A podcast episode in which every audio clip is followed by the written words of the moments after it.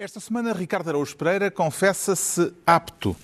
João Miguel Tavares declara-se diligenciado com sucesso e Pedro Mexia sente-se, ou senta-se, no sofá. Está reunido o Governo Sombra.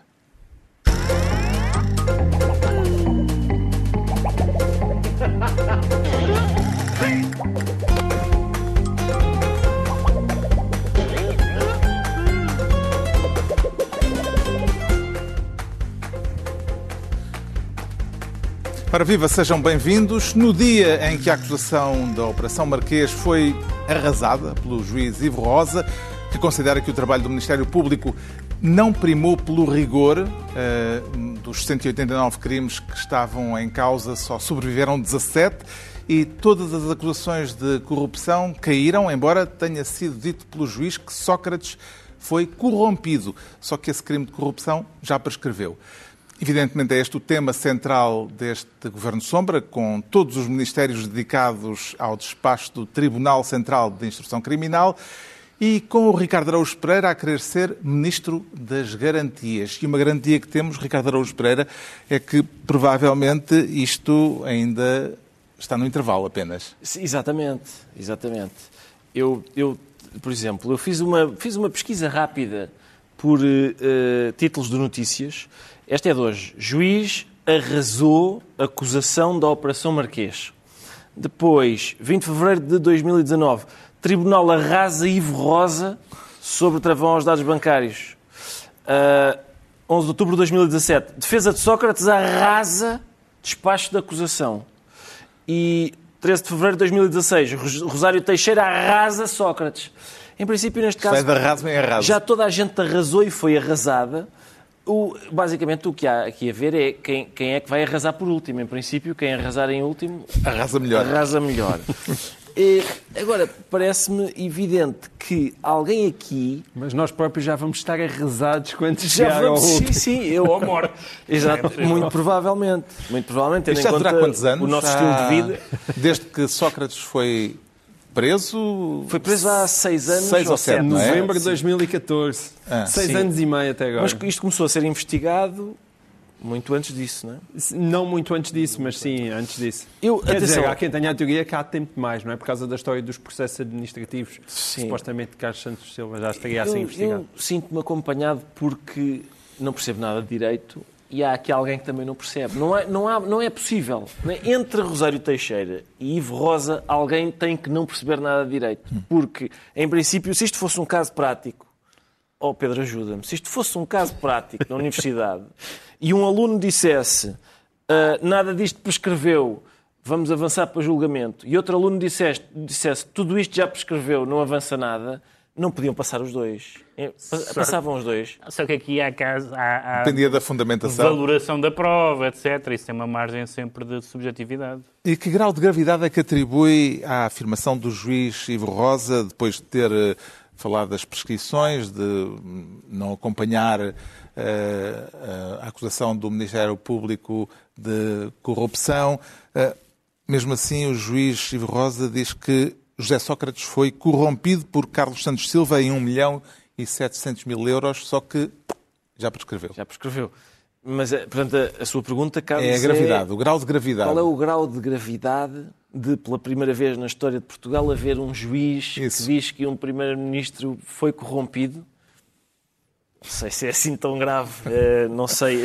Acaba por ser um bocado mais grave porque o juiz em causa uh, é uma pessoa que o arguído em causa também respeita e considera independente. Ele disse: há um juiz que eu respeito e considero independente. Quem é?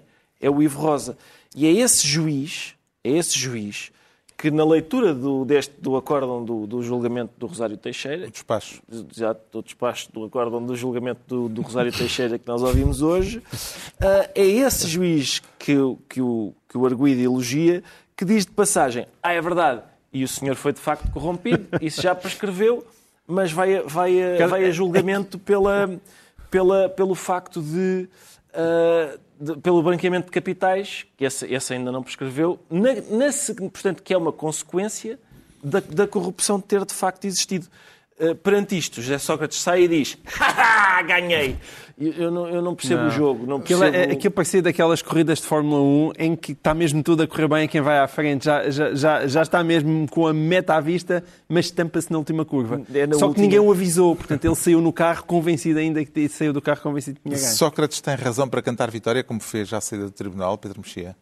Só do ponto de vista quantitativo, porque passou de 31 acusações para ser indiciado por 6. Mas eu acho que eh, boa parte das pessoas tinham a convicção, não só pela, pela dificuldade da prova em geral, a, a, dificuldade da prova de corrupção, quer pelo historial do, do Ivo Rosa, uh, inclusivamente pela prova de confiança que José Sócrates uh, uh, pela confiança que José Sócrates depositou nele, mas enfim, isso é uma parte anedótica, mas toda a gente achava, ou muita gente achava, eu certamente achava, que a corrupção seria a primeira coisa a ir à vida. E, surpreendentemente, acabou por entrar pela porta do cavalo. Claro que é uma corrupção que já prescreveu, mas que foi dito com todas as letras e com. E, portanto, isso foi muito surpreendente. E desse ponto de vista. Até, até foi usado o verbo mercadejar. Exatamente, o verbo mercadejar. Um bom verbo. verbo, um bom verbo. E, portanto, de, o José Sócrates pode estar contente no sentido em que o que assistimos esta tarde foi a um, a um, a um arrasar, justamente, a um, a, um, a um, torpedeamento. Existe a palavra turpe, o verbo turpe, assim, se existe, existe torpedear, também existe torpedeamento. De toda, de, de, toda a investigação.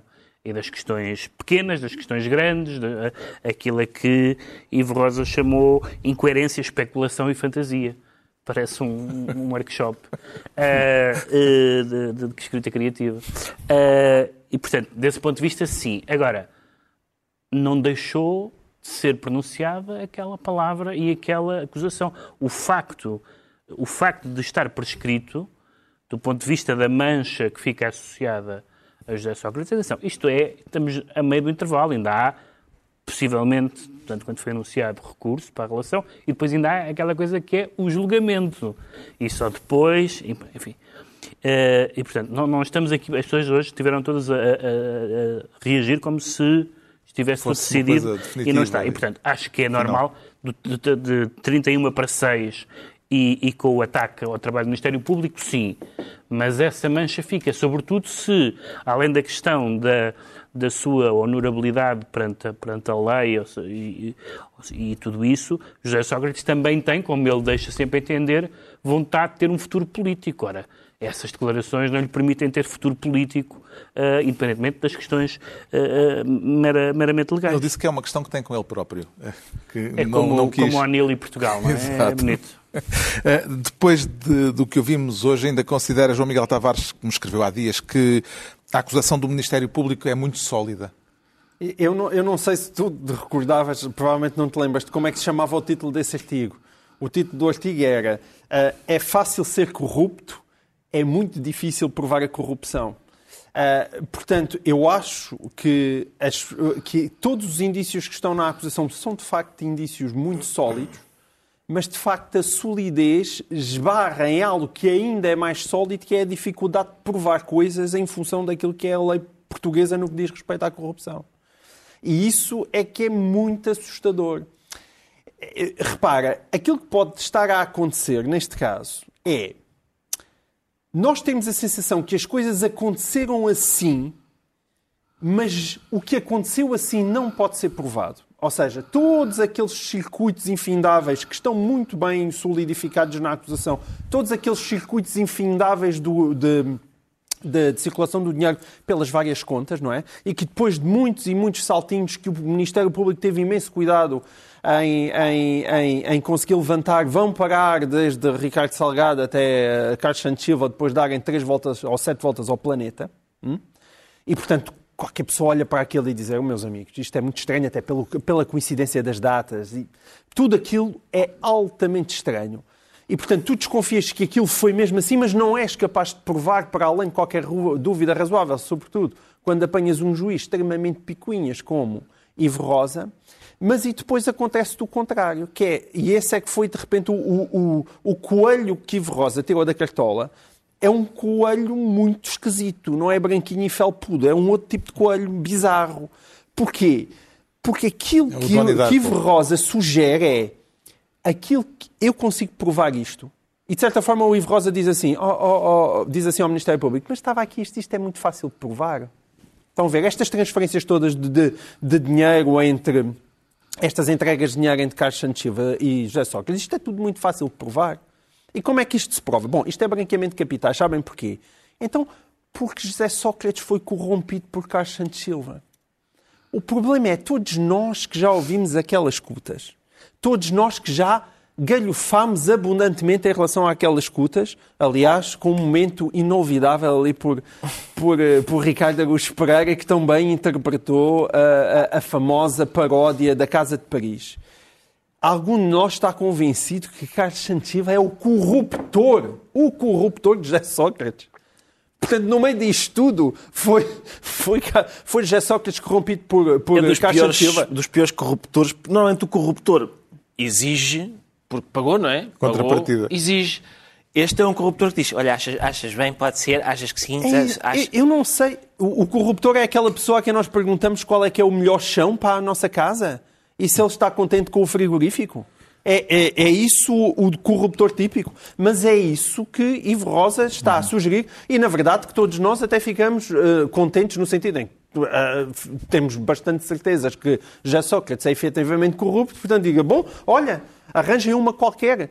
Mas a corrupção que Ivo Rosa trouxe para, para, para cima da mesa tem esse pequeno problema que é, não faz sentido. Não, isso só é mais estranho, deixa-me só acrescentar isso, só é mais estranho por uma razão, porque depois quando fala, se, se apelamos, como apelam muitas vezes, como se apela muitas vezes no direito ao senso comum, que é depois Ivo Rosa vai valorizar, segundo o senso comum, por exemplo, a linguagem em código, que todos nós já ouvimos e começámos a ouvir falar do- dos documentos e das fotocópias e percebemos isto é claramente linguagem em código. E, portanto, coisas que são valori- valoradas e valorizadas por ele segundo o senso comum nos casos, aparentemente não são no- noutros. E isso cria ali uma dissonância um pouco estranha. Entregamos ao Ricardo Araújo Pereira a pasta de Ministro das Garantias. Quanto ao Pedro Mexia, quer desta vez ser Ministro do Juiz Natural. Acompanha as suspeitas de Ivo Rosa de que houve eh, viciação na escolha do juiz eh, Carlos Alexandre na fase de instrução? Não, na, não, fase, na fase de inquérito, perdão. Não, não, não, não sei se houve, não sei se houve viciação. A, a minha, a, a minha linha de argumentação não era essa, tem a ver com enfim, o princípio do juiz natural, que tem a ver com a, com a, com a competência do juiz e para não a escolha arbitrária ahm, de um juiz, mas, mas é porque aqui existe, o, neste caso tem havido, por causa de, de haver do sistema do ticão, o famoso ticão, estar entre dois juízes e dois juízes que eh, têm uma concepção completamente diferente um aparentemente muito eh, adepto das, das acusações do Ministério Público, outro muito hostil e muito mais, eh, e muito mais do agrado das defesas eh, dos arguídos.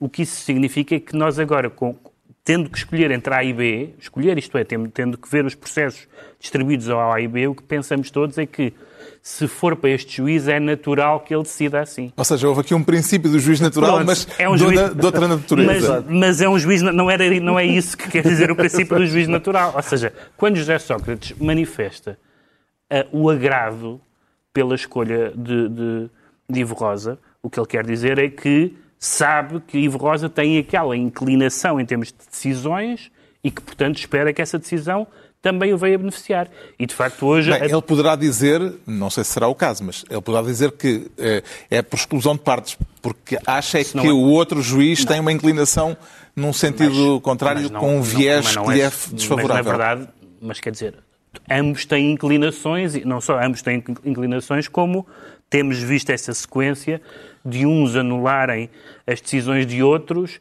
e, e de outros serem anulados por decisões superiores, Sim, mas nomeadamente a há um relação. que é mais anulado do que outro. Pronto, claro. Não, mas estou a dizer, são... Bem são... mais anulado do que outro. Tá bem, eu não estou a fazer a competição da- das anulações. Estou só Sim, a mas dizer... é importante. Não, mas estou só a dizer que, que nós sabemos que há duas pessoas e ambas as pessoas têm uma tendência muito pronunciada quanto a essa. E, portanto, isso é extraordinariamente negativo e não tem a ver com este caso, nem tem a ver com José Sócrates. É, é a ideia de que, ah, se foi para... Aliás, como a gente às vezes vê no- nos filmes, na- nas- nas- nos filmes de, de polícia e de tribunais americanos, que é, ah, se foi para aquele juiz, vou ser condenado.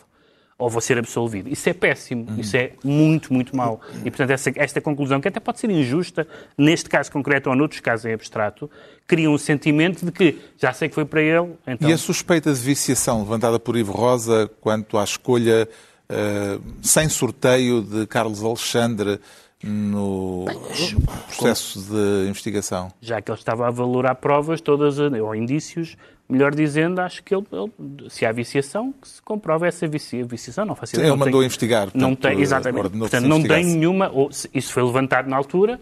Não faço ideia, não faço ideia se foi e pode ter fundamento, a história é estranha. Pode ter fundamento, não estou a dizer que não tenho, justamente. Não sei quer dizer que não sei. Porque era para ser sorteio, Sim. a máquina que... estava avariada, não houve é, sorteio, é mas afinal a máquina não estava avariada. E, portanto, deve-se investigar, com certeza.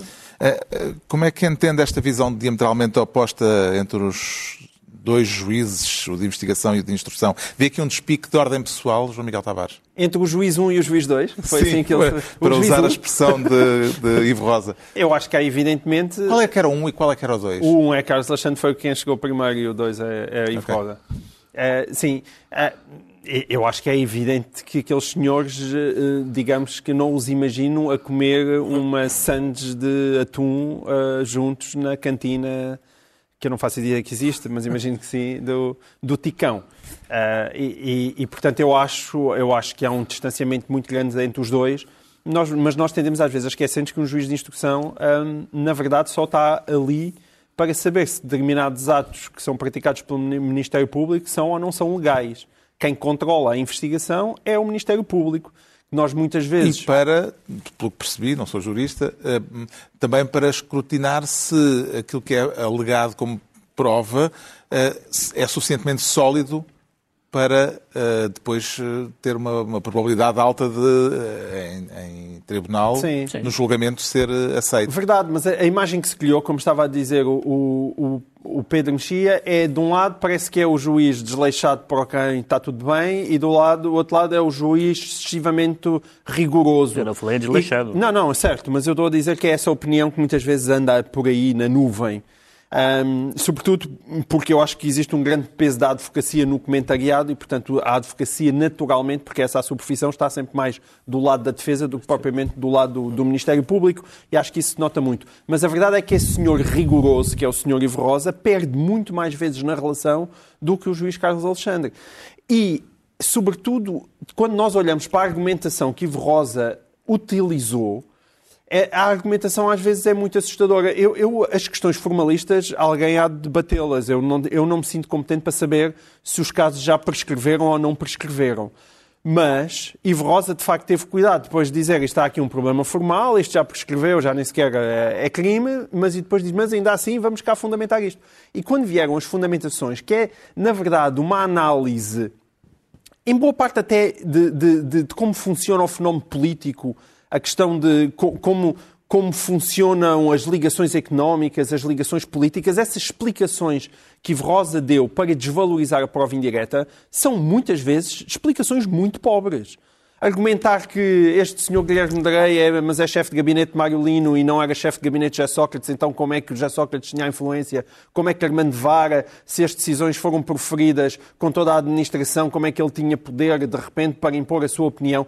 E como estas muitas outras uh, outros exemplos de então, uh, mas nunca mais houve uma cimeira entre Lula da Silva e José Sócrates como se os negócios só pudessem ser discutidos em cimeira a maneira constante como Ivo Rosa estava a desvalorizar essa prova é uma coisa que me preocupa. Houve alguém que eu até penso que foi aqui, na SIC, não sei se foi o Manuel Soares, que deu um exemplo muito uh, eh, um, esclarecido do que é a prova indireta. Ele dizia, bem, se nós num dia, quando acordamos pela manhã, vamos à rua e vemos tudo molhado, então nós se calhar concluímos que choveu nessa noite a ideia que dá é que Ivo Rosa coloca aquela hipótese, não, podem ter vindo aqui 10 mil caminhões cisternas do bom, dos bombeiros e andar a aspergir tudo. E quando a gente diz, mas os telhados também estão molhados. Não, mas eles têm umas escadas e também se calhar tantas levaram para lá as mangueiras. E é verdade, uhum. se calhar há uma hipótese em um bilhão de que realmente tenham sido 10 mil caminhões cisternas de bombeiros, mas isso assim é difícil fazer justiça.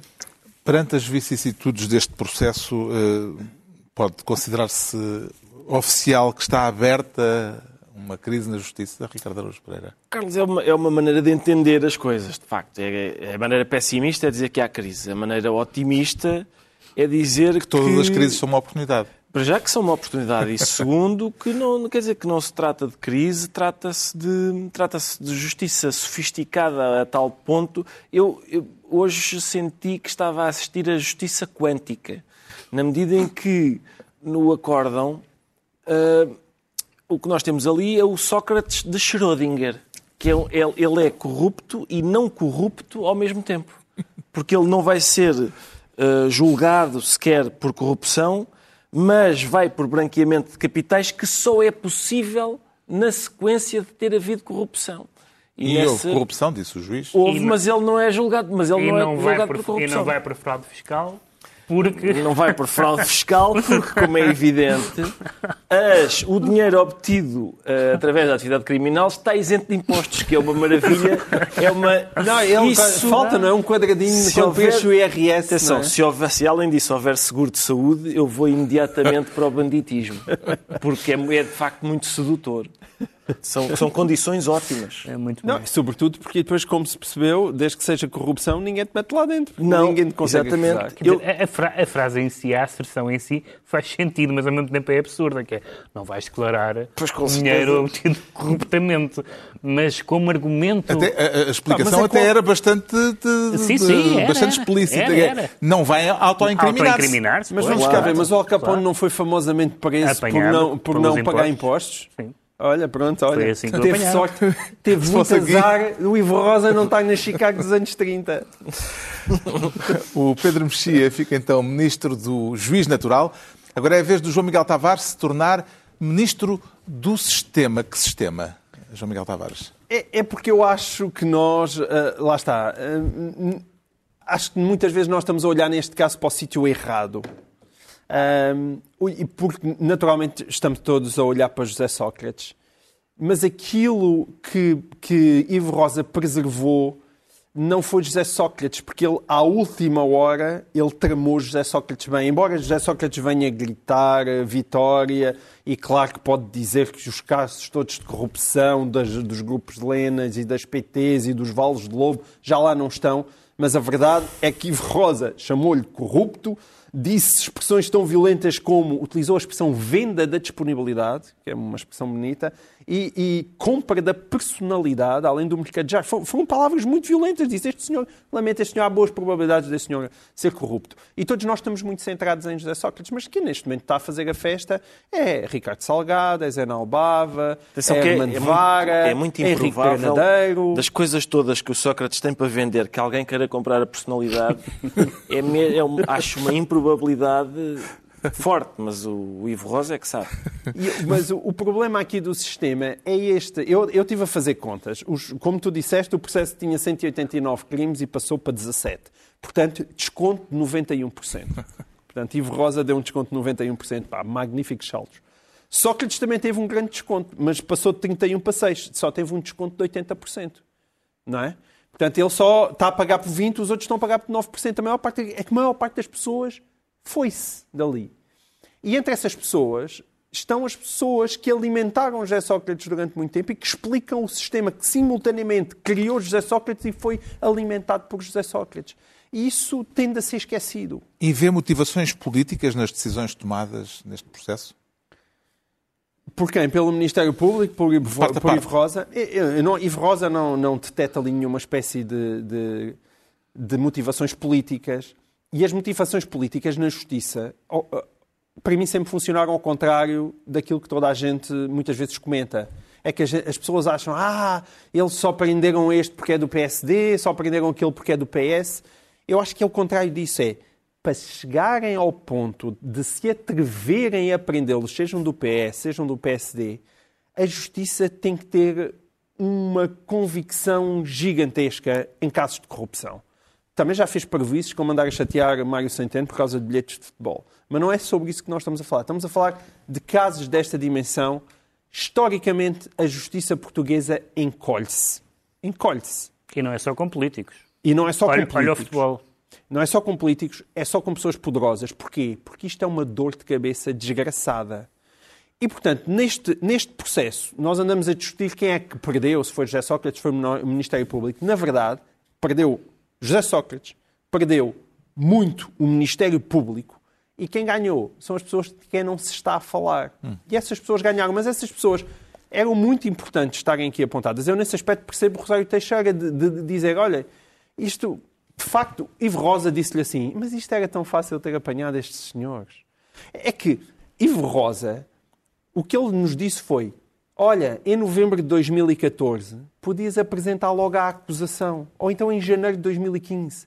Todo o trabalho, todo o trabalho desgraçado que o Ministério Público teve foi todo para o caixote do lixo. Aquilo que ficou foi as cotazinhas dos envelopes e dos pacotes que já existiam em novembro de 2014. E, portanto, o que eles estão a dizer é era, tinha sido tão fácil apanhar José Sócrates com isto, para que é que tiveram todo o resto de trabalho?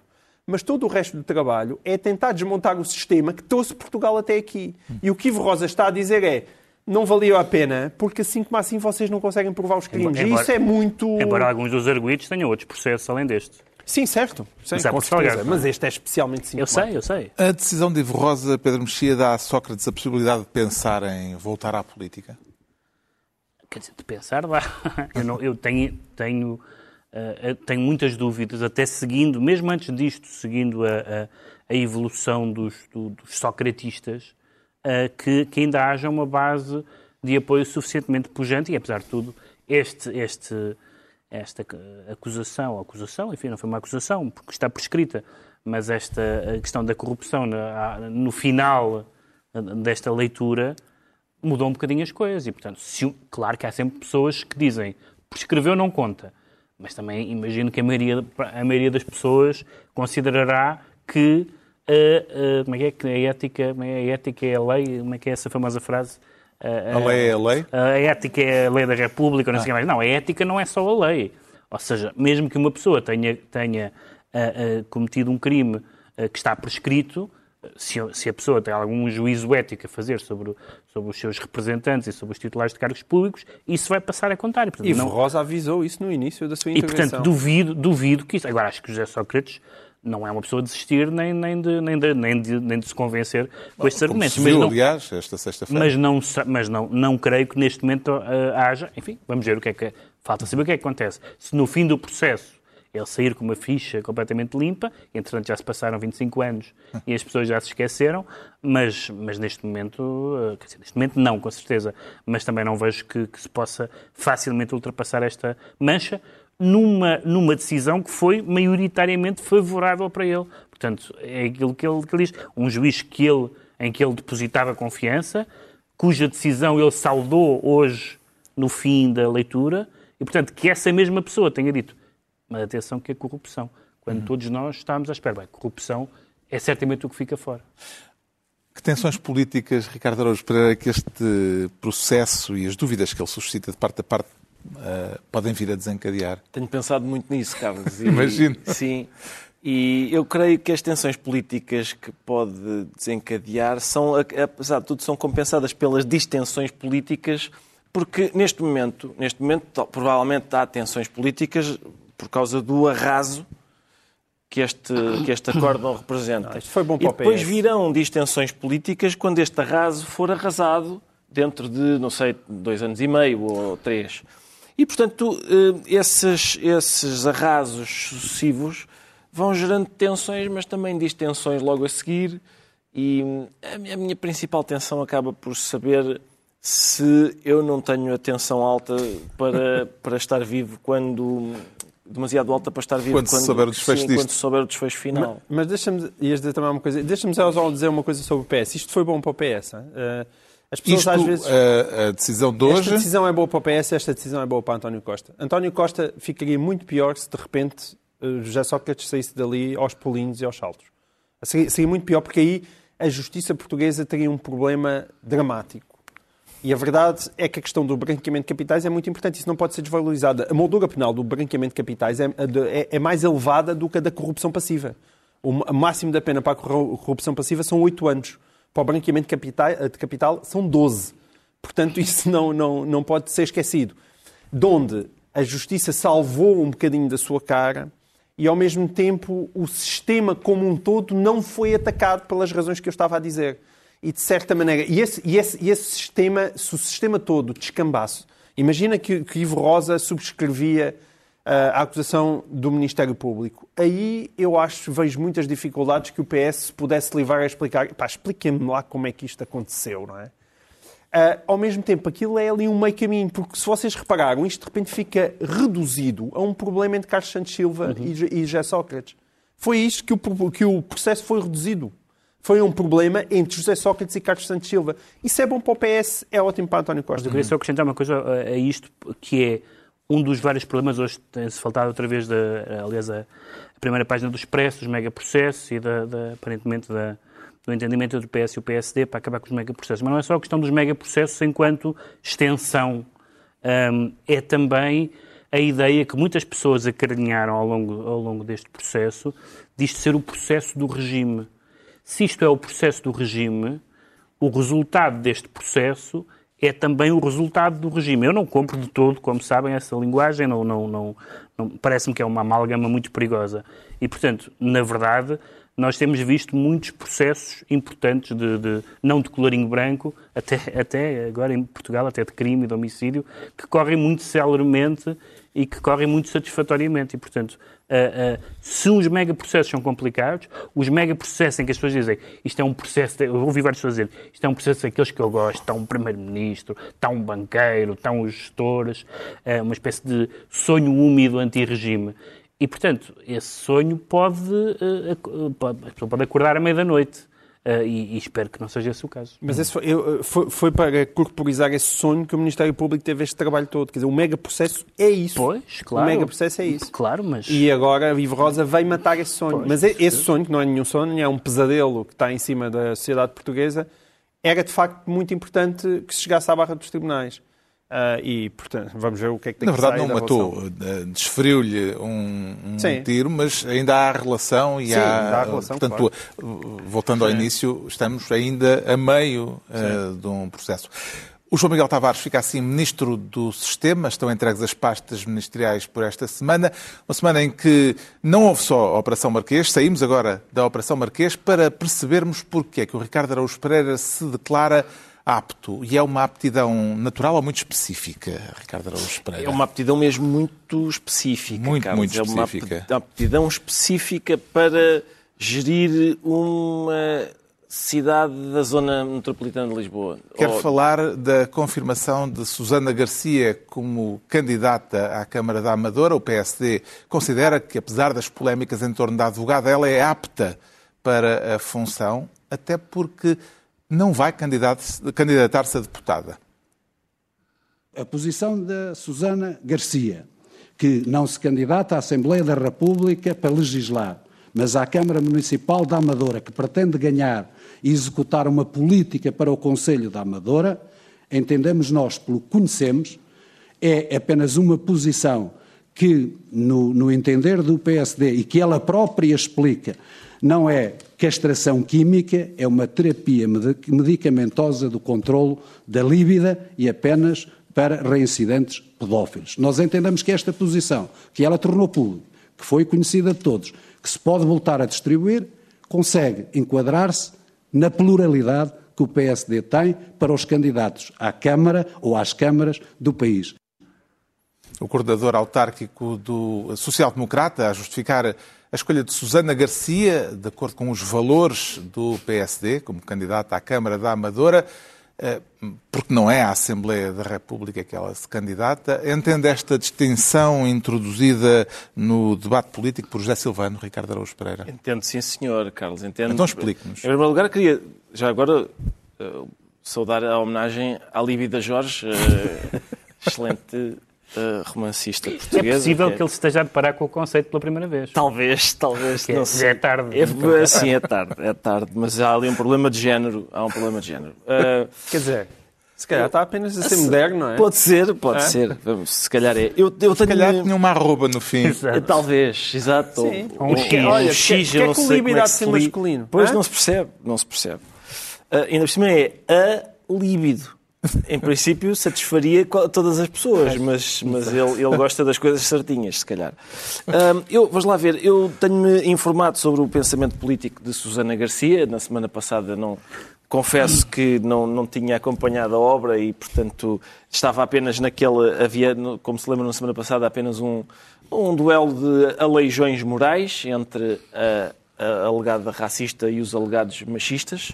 Um, e agora, então, tenho, percebi que a Susana Garcia faz, faz comentários, de, no âmbito dos seus comentários sobre criminalidade, tinha enfim, exposto algum do seu pensamento político. E, e, esta, esta questão dela ser, estar apta para ser autarca na Amadora, mas não no, no parlamento, no Parlamento, ser deputada no Parlamento uh, demonstra que as posições dela, toda a gente dizia que as posições dela eram próximas do Chega e ela, uh, isto significa que ela não é a candidata do Chega, é a candidata do Basta, uh, designadamente na expressão bacalhau basta, porque é, pelos vistos, para a Amadora, bacalhau basta.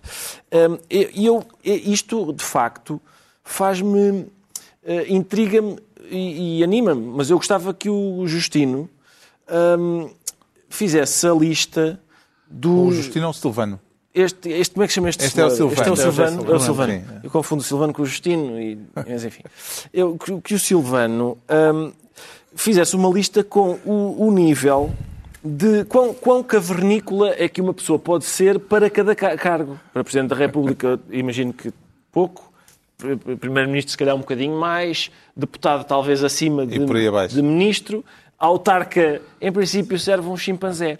Um, até, que, até que altura. Tu já que... embirraste com o Nuno Graciano. Eu acho que tu desconfias das pessoas que aparecem na televisão. E, sim, sim, e com boas razões para isso. E com tu boas achas razões. que as pessoas que Conhece aparecem... algumas? Sim, não, serve, não servem. Não Tu deves ser mau colega. És mau colega, Ricardo. Então, Lamento. Então. Lamento, mas não, não, realmente não, não recomendo. Não recomendo. Não, não, não. Acho que não é um, um bom currículo para. Uh, já que falou de David Justino, uh, o, vice-presidente social-democrata uh, David Justino queixou-se do Twitter de uma objetiva, e vou citar, objetiva e reiterada tentativa de castração política do PSD por parte do mainstream. O que é que significa, Pedro Mexia, este posicionamento do PSD como partido fora do mainstream? Atenção, se for castração política química, em princípio o PSD não se opõe. Porque, por acaso, é curioso que é a Susana Garcia, uh, o, como é que se chama o que não é o, o Justino? José Silvano. O Silvano, o Silvano, quando disse que a, que a Susana Garcia não punha em causa os valores do PSD, eles, os jornalistas perguntaram, então, mas e isto dela ser a favor da castração química? E ele disse, é só que ela não é a favor da castração química. E por isso é a nossa candidata à amadora. Para deputada é que não serve porque o PSD é contra a castração química. Então ficamos em quê? Se ela, afinal, ela é contra ou... Pode castrar na Amador. Só se pode castrar Podemos na voltar ao mainstream? Pedro Sim, Mexia, eu- eu- o PSD fora do mainstream? Eu tenho muita simpatia por David Justino, mas não, não tinha noção que ele era vocalista de uma banda punk. Não, não sabia. É, o David Justino falar do mainstream é, é absurdo. Ou qualquer dirigente do PSD ou do PS ou de um dos grandes partidos, eles são mainstream, portanto não faz, não faz sentido nenhum. O problema é que o- os valores do PSD, que sempre foi uma frase que, do ponto de vista ideológico, fugiria, Bom, neste momento é como agarrar o mercúrio que, que nos escapa das mãos, porque os valores do PSD é afirmar-se orgulhosamente social-democrata, ao mesmo tempo que se que abre as portas ao argumentário da extrema-direita. O que realmente são valores de uma coerência. Portanto, todos os valores do nós ficámos, eu aliás disse, fiquei muito contente com a escolha de Carlos Moedas e depois seguiu-se o resto das escolhas autárquicas, onde os valores do PSD, nomeadamente, nomeadamente o valor da coerência em relação ao futebol, em relação ao populismo, em relação às, às declarações incendiárias, hum, ah, xenófobas, etc., ah, tudo isso foi completamente esquecido. Portanto, eu, eu acho que há valores no PSD, espero que haja valores no PSD. Uh, não é muito claro no processo autárquico quais é que eles são. O que é que Susana Garcia terá a oferecer ao PSD, João Miguel Tavares, para além eh, da possibilidade de acordo com o Chega anunciada eh, em entrevista ao Expresso esta sexta-feira? E da líbida também, não é? E da Lídia? Ah, ela tem para oferecer muita líbida e, e, e, e o quê? Visibilidade pública e uma outra coisa que eu acho que nós às vezes não temos em consideração porque somos maldosos. Mas se nós quisermos ser bonzinhos e ao mesmo tempo ficar deprimidos, podemos nos perguntar se isto também não é uma profunda dificuldade do PSD encontrar gente que queira ir para, para, para câmaras municipais. E isso é o que mais me assusta. É que nós uh, partimos do pressuposto que Susana Garcia foi uma escolha muito intencional e porque havia, estavam ali epá, 10 candidatos alinhados que eram mesmo dizes, impecáveis. Quando tu dizes para, para, para, as autarquias, estás a ser simpático, porque estás a supor que não é como uma fulgurante bancada parlamentar Sim, eu sei. na Assembleia não, da República. Não, não, o que eu estou a dizer tem tudo a ver com isso. Ah, é que eu acho que existe genuíno dificuldade hoje em dia do Mas, PSD claro, por estar afastado do poder há muito tempo, por estar na mão de baixo e quando esteve perto do poder foi, foi em, em, em, numa ocasião tão difícil e de vacas tão magras de recrutar eh, quadros decentes que vão para além daquela mera. Uh, daquela trocazinha de lugares, que é isso que nós também estamos a ver no, no, no, no, PSD, não é? Toda a gente à bulha por causa de uma junta de freguesia e para ser vereador disto, uhum. e naquilo já é mesmo rapar o fundo do fundo do tacho. Uh, e, e Susana Garcia acho que pode ser isso, não é? É, é, é, notoriedade é muito pública provável. também, não é? É, mas eu não. Sim, mas eu não. Eu, tenho dúvidas que essa seja a primeira escolha. Eu acho que começa a faltar de facto gente e depois viram-se para a televisão. É, olha, é o que há. Pelo Está esclarecido porque é que o um Ricardo Araújo Pereira se declara apto. Quanto ao Pedro Mexia, diz que se sente no sofá. Ou será que se senta no sofá, Pedro Mexia? Se me deixarem. uh, ah, foi este episódio caricato do Sofá Gate. Não? É? Vamos ver. O caso é este. Um,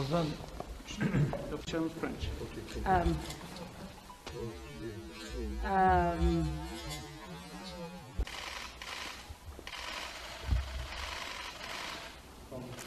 A Presidente da Comissão Europeia foi relegada para um sofá na visita oficial à Turquia, ficando nas cadeiras de honra o Presidente turco e o Presidente do Conselho Europeu, Carlos Miguel, não, Charles Michel. Uh, como é que entende este incidente, Pedro Mexia? Para já, a eh, extraordinária boa educação que ela demonstrou, porque entre todas as coisas que se podia dizer nessa situação, fez aquela. Hum, que é, é isto? Um... Lembro-me de várias outras coisas que ela podia dizer uh, uh, uh, em vernáculo. Bom, enfim, há várias coisas aqui, nós não sabemos exatamente o que se passou. Depois houve uma guerra de protocolos, uhum. se foi uma desconsideração do protocolo turco, se foi uma desconsideração por ser uma senhora, se foi uh, o, o, protocolo turco diz que foi as instruções combinado. que recebeu da União Europeia, se foi por serem duas pessoas, é como aquela história das lideranças bicéfalas, quem é que se convida, uh, e também não sei se, uh, se o Presidente do Conselho Europeu ao perceber que só havia lugar para uma pessoa, Exato. não devia ter cedido o lugar a Ursula von der Leyen. Charles Michel está a ser também, também muito criticado. Essa, também é essa questão, não é? Ele teria, deveria ter cedido o lugar? Quer dizer, não sei quais são as regras da União Europeia. As regras da boa educação acho que indicariam nesse sentido. Mas foi realmente Isso muito... eu não sei, não sei. Mas ainda podemos dar o lugar às senhoras? Ah, não sei, eu não vou mudar ah, o chip pois. nesta altura. Não, não, eu, já... eu não eu, sei. Eu estou-me borrifando, eu faço o que a minha mãezinha me ensinou. Exatamente, é Aquele isso. javarde que, se, que ficou ali alapado quando, com a senhora em pé. Epá, quer dizer, eu, eu, João Miguel, eu percebo a tua objeção, mas eu estou-me borrifando. Eu já sei, eu, eu já além do mais, não é isto, assim que se faz. Além do mais, isto perpetua uma série de uh, figuras tristes da União Europeia. Tivemos o Sr. Borrell, que foi à Rússia fazer uma figura tristíssima, verdadeiramente envergonhar a União Europeia e ser metido no bolso da Rússia. Mais um.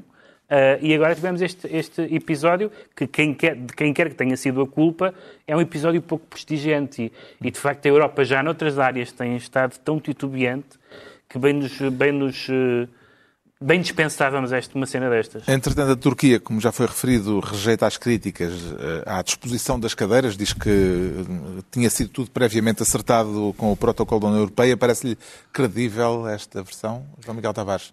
Houve, segundo Ivo Rosa, eu acho que nós temos que acreditar na defesa. e, portanto, se a Turquia diz isso, quem sou eu para duvidar? O senhor eh, Erdogan não é conhecido por ser uh, um adepto feminista das Sim. Certo, mas, mas atenção, eu, pode ter acontecido. Hein? Eu não vi ainda a reação a essa reação. Portanto, neste momento eu só ainda estou na parte de, de, da reação do, da parte do Ministro dos Negócios Estrangeiros turco, Agora não sei se vai haver aí algum ping-pong da parte da União Europeia. Cheira-me que o Erdogan desconfia da libida. Tem, tem ar disso. Muito ar disso. Desconfiar da libida? Que análise política que esta diplomacia de sofá lhe proporcionou, Ricardo Araújo Pereira? Oh, Carlos, eu... Análise geopolítica. Sim, geopolítica. Eu, eu estive a, a, a analisar eh, profundamente aquela cena e, e, quer dizer, eu, eu acho... Eu gostava de ter visto a Úrsula a mostrar quer ao Javarde número 1, um, quer ao Javarde número 2. Eu não sei se aquilo foi uma jogada de, de poder, ou seja, não, eh, nós que mandamos aqui nestas cadeirinhas, estou aí no. Eu gostava de a ter visto a responder a essa jogada de poder, descalçando os sapatos, deitando-se naquele sofá e indo buscar, deve haver para lá uma, um cesto de frutas, indo buscar um daqueles cachos de uvas para comer assim. Do, da lisca europeia. Não, não, fazer de, de imperador romano, para, para demonstrar de facto aos javardos que está dois ou três patamares acima. Uh, se eles querem jogar, querem brincar a isso, ela, e mais, e ainda cuspia as galinhas para o chão, enquanto eles discutem. Acho que isso teria sido uma resposta. Parece-lhe boa ideia em termos altura. Eh, geopolíticos, Pedro Mexia. Eu acho que ela esteve impecavelmente. Depois desta desconsideração, ela está a fazer uma, um, um ruídozinho. Então, mas que é isto? Ou em português, enfim, não vou dizer como é que se traduz em português. Ai, que, é o... que é isto? Vamos dizer assim. Ah, bem. Já sabemos porque é que o Pedro Mexia se sente no sofá. Vamos agora tentar perceber rapidamente porque é que o João Miguel Tavares declara ter diligenciado com sucesso. E tem a certeza de que isso não se presta a equívocos, João Miguel Tavares? Uh, eu prestou-se a alguns equívocos, de facto, mas a expressão, uh, a, a, expressão não é minha, consta, consta uh, no arquivamento do caso respeitante a Feliciano Barreiros Duarte. Nós falámos dele aqui, portanto, isto é uma espécie... Sim Há, aposto que há imenso, imensos espectadores em suspense a pensar o que é que aconteceu àquele caso de, de Feliciano Barreiras Duarte. E Foi ilibado, não é? O antigo, era antigo secretário-geral do PSD, para quem eventualmente já não se recorde, que acreditou ser visiting scholar em Berkeley, embora nunca o tenha sido. Uh, parece que foi tudo mal entendido. É, é, é, isso, uh, e daí o tal de ter diligenciado com sucesso. Eu acho imensa graça aquelas pessoas que festejam arquivamentos que dizem o seguinte, e não é, não é inédito, é este senhor não tem culpa no que fez, foi apenas um bocado de palerma, que é uh, o resumo daquilo. E as pessoas ficam muito contentes sem disso. Não, de facto, vida fui apenas um pouco palerma. A história tem dois ângulos. Um é é, para mim, inacreditável que o Ministério Público esteja a perder tempo certo. por causa de uma coisa destas. Certamente. Esse é o primeiro ponto. Quer dizer, não tem mais nada com que se entreter. Tinham dado mais uma ajudinha. Tinham. Tinham dado mais uma ajudinha ao Rosário Teixeira, se calhar ele, ele, ele dava jeito. Portanto, alguém está a perder tempo por causa de um currículo que envolve uma falsificação de documento, uma coisa que não tem pés na cabeça, não, e arquivar. Pelos vistos, não envolve, não é? Uh, não, não envolve. O problema é que, evidentemente, as justificações são meio estapafúrdias. Portanto, é um daqueles casos que não, não, ninguém percebe que haja ali qualquer espécie de dolo a nível criminal. Agora, a história continua, era mal contada e continua mal contada. Simplesmente disseram assim, não, uh, o, o, observador resumia bem que era, um, ele nunca foi, mas acreditava ser, que é o resumo do processo, que é, ele nunca foi, nunca, não esteve em Barcelona, nunca foi visiting scholar, não se podia apresentar como assim. Só que ele não sabia que não se podia apresentar assim. Que e, conclusões e, é que tira deste equívoco, numa frase, eh, Ricardo Araújo Tiro os seguintes, Carlos. Eu, eu, também já fui recebido em Berkeley pela professora Diolinda Adão, é verdade, e mesmo o facto dela me ter recebido com uma simpatia extraordinária e, e de eu ir não lá... Não estás a agonizar. Não estou, não. E de eu ter ido lá falar a Berkeley isso, nada disso me deu a sensação de que eu era visiting scholar. Eu receio, receio pela maneira como a Barreiras Duarte interpreta as coisas que lhe são escritas, porque ele é menino para receber uma daquelas cartas das seleções a dizer que ele já ganhou e acreditar que de facto já ganhou. Eh, esta decisão judicial esta semana, Pedro Mexia, eh, deixa a ficha limpa para Feliciano Barreiras Duarte? Sim, na, medida em que não, aparentemente não houve nem falsificação de documentos, nem, nem, nem favorecimento. Isto é um caso bastante, bastante irrelevante. Na verdade, a uni, a, parece, pela explicação agora também, que a, a parte em que Feliciano Barreiras Duarte mentiu no currículo foi ao, ao dizer que sabia inglês. Provavelmente é, é capaz de ser. Ele não percebeu a carta. Ele não percebeu a carta. Mas quer dizer, isto não tem, não tem verdadeiramente não tem esse. Arquive-se. É, é, arquive-se. Arquive arquive está na altura dos livros. Desta vez eu trago um livro digamos, contra o ruído uh, do mundo. É um pequeno livro inclassificável, a meio caminho entre a reflexão filosófica, a narrativa uh, autobiográfica e uma forma poética de observar o que nos rodeia. Chama-se Um Vestido Curto de Festa, que é também o título do último texto do volume, e o autor é o poeta francês Christian Bobin, um quase desconhecido em Portugal, de que só foram traduzidos uh, dois livros, creio, apesar de ter uma obra extensa e premiada.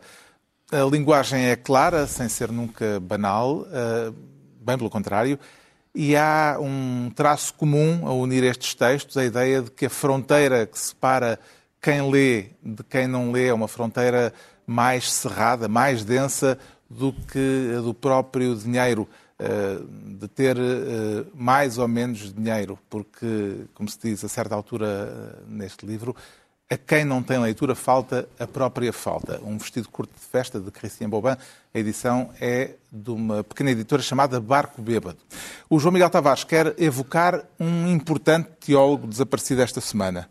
Exatamente, Hans Kung é um, um dos monstros da teologia uh, ao longo do século XX. É um teólogo suíço, uh, sacerdote, mas que teve imensos problemas com o Vaticano, nomeadamente na década de 70, por causa de um livro que tinha a ver com a infabilidade papal, uh, na qual ele não acreditava e da qual se distanciou. Aliás, eu quando estava a falar disto com o Pedro Mexia, ele até relembrou uma anedota que eu não conhecia, que é ótima, de dizer que Hans Kung recusou ser Papa porque se queria manter infalível.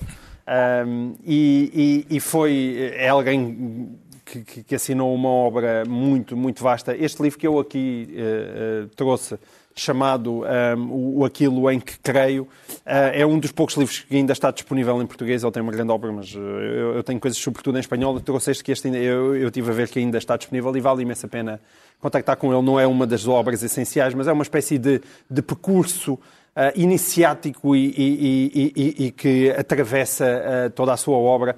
E, ele aqui na introdução tem uma frase que acho que resume bem uh, aquilo que ele era, que diz, tal como o amor cego, a fé cega é-me suspeita. Uhum. Um, e eu identifico-me também muito com isso. É um, uma grande cabeça que se foi mas ficaram aí os livros para nós podermos aproveitar. O Pedro Mexia traz uma reunião de artigos a refletirem sobre Sim. a atualidade. Sim, um livro do Nuno Garopa chamado Virar a Página. Uh, o Nuno Garopa tinha escrito um livro anterior um dos livros mais interessantes sobre o que ele chama a decomposição da direita portuguesa. Este livro não é só sobre a direita, embora também, também seja. Ele tem uma característica que é ele toca numa série de teclas, que algumas delas são teclas importantes, mas que em geral me deixam sempre eh, de, de, de pré-aviso, fala na, no, no, Estado corporativo, nas oligarquias, no sistema eleitoral, na corrupção, na abstenção, e este, este discurso em geral tem um corolário extremamente radical e irrazoável. Ora, ele faz este, faz este diagnóstico por, por gosto genuíno da, da accountability, de responsabilização, mas é uma pessoa uh, estudiosa, desassombrada e séria, e isso, e, e portanto, mesmo quando parece que vai mimetizar o pior discurso uh, demagógico nas suas preocupações, as suas respostas estão muito longe de o ser. O Ricardo Araújo Pereira propõe Charles Dickens. Exatamente. É um livro chamado Nicholas Nickleby, e eu acho que há muito tempo, eu por acaso desconheço a história da, da, das edições portuguesas em Portugal do, do Nicholas Nickleby, mas a sensação que eu tenho é que se já esteve disponível já há muito tempo que não estava. O livro, atenção, o livro parece muito grande, mas não chega a um quarto do acórdão do Ivo Rosa, portanto não é assim... Não é um... São só os considerandos iniciais. Exatamente, é, não é mais do que o preâmbulo. Uh, ainda por cima está enriquecido com o pós-fácio do Chesterton e é um livro que é a história do Nicholas Nickleby. Ele confronta-se com com várias pessoas, com, com um tio malvado, por exemplo, com um diretor de escola uh, cruel e sem, sem pretender. Isto é o terceiro romance do, do Dickens, aliás, é o, o, primeiro, acho, acho que é o, a seguir ao, ao, aos Pickwick Papers e ao uh, Oliver Twist, acho que é assim, uh, sem querer fazer spoilers. Um, há uma parte do livro que a, a, nós nos parece ficção científica porque um dos criminosos é julgado e condenado antes do crime prescrever. E, mas, mas, mas, de facto o livro não é. Hábitos ingleses. Sim, são hábitos ingleses. E assim se conclui mais uma reunião semanal, dois, oito dias, à mesma hora, novo Governo Sombra. Pedro Mexia, João Miguel Tavares e Ricardo Araújo Pereira.